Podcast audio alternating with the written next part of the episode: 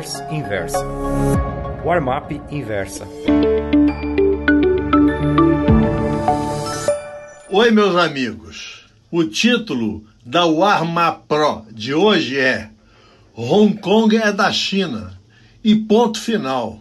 Hong Kong é uma ilha situada ao sul da China, país ao qual pertence, embora disponha de certa autonomia política e econômica. A ligação com o continente se dá através de três pontes, em cujas proximidades o exército chinês acaba de dispor centenas de tanques e carros de transporte de tropas. Eles estão ali parados, aguardando ordens. Se fosse vantajoso, a China invadiria Hong Kong em dois tempos.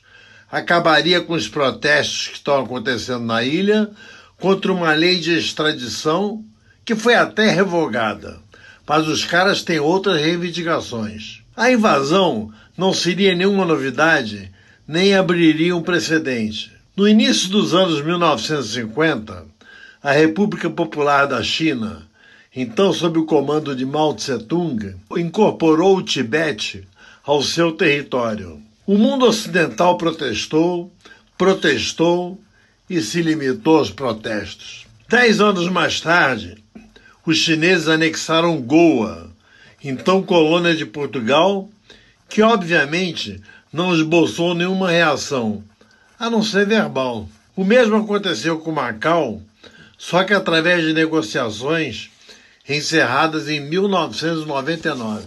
Essas invasões que ocorreram na área de influência chinesa também se deram na Europa, no âmbito do Pacto de Varsóvia aliança militar dos países satélites soviéticos, a então chamada Cortina de Ferro.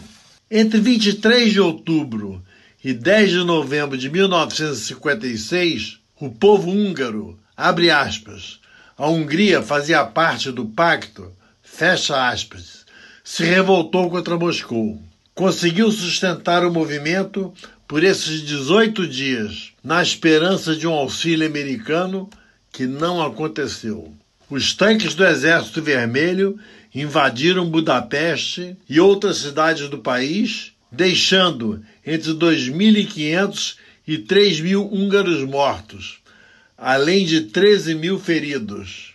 Doze anos depois, em 1968, foi a vez dos tchecos se revoltarem. Tropas do Pacto de Varsóvia sufocaram a rebelião, 137 mortos. Voltando à situação chinesa, há outro território que eles consideram província rebelde. Trata-se de Taiwan, a 500 quilômetros da China continental, ilha muito maior que a de Hong Kong e não tão rica quanto. Os chineses não invadem Taiwan porque sabem que isso poderia causar um conflito armado de grandes proporções com enorme morticínio dos, dos ilhéus, mas não lhes dá tréguas. Durante anos, os taiwaneses representaram toda a China na ONU. Até que a política de distensão sino-americana, comandada por Henry Kissinger na administração Richard Nixon, inverteu os papéis. Taiwan foi expulso das Nações Unidas. A partir daí, qualquer país que estabeleça relações diplomáticas com a, entre aspas, província rebelde, tem imediatamente sua embaixada fechada em Pequim. Por enquanto, a China precisa, embora cada vez menos, de Hong Kong, democrático e semi-independente.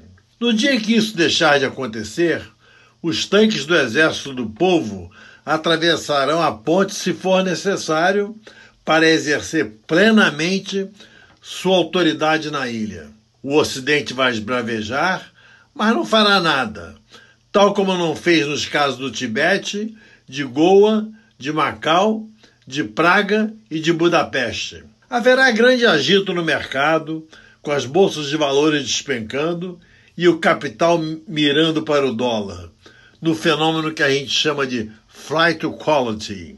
A crise não demorará muito. Há décadas e mais décadas, as nações, principalmente as nuclearizadas, respeitam as áreas de influência uma das outras. Gostemos ou não, Hong Kong é da China. Muito obrigado.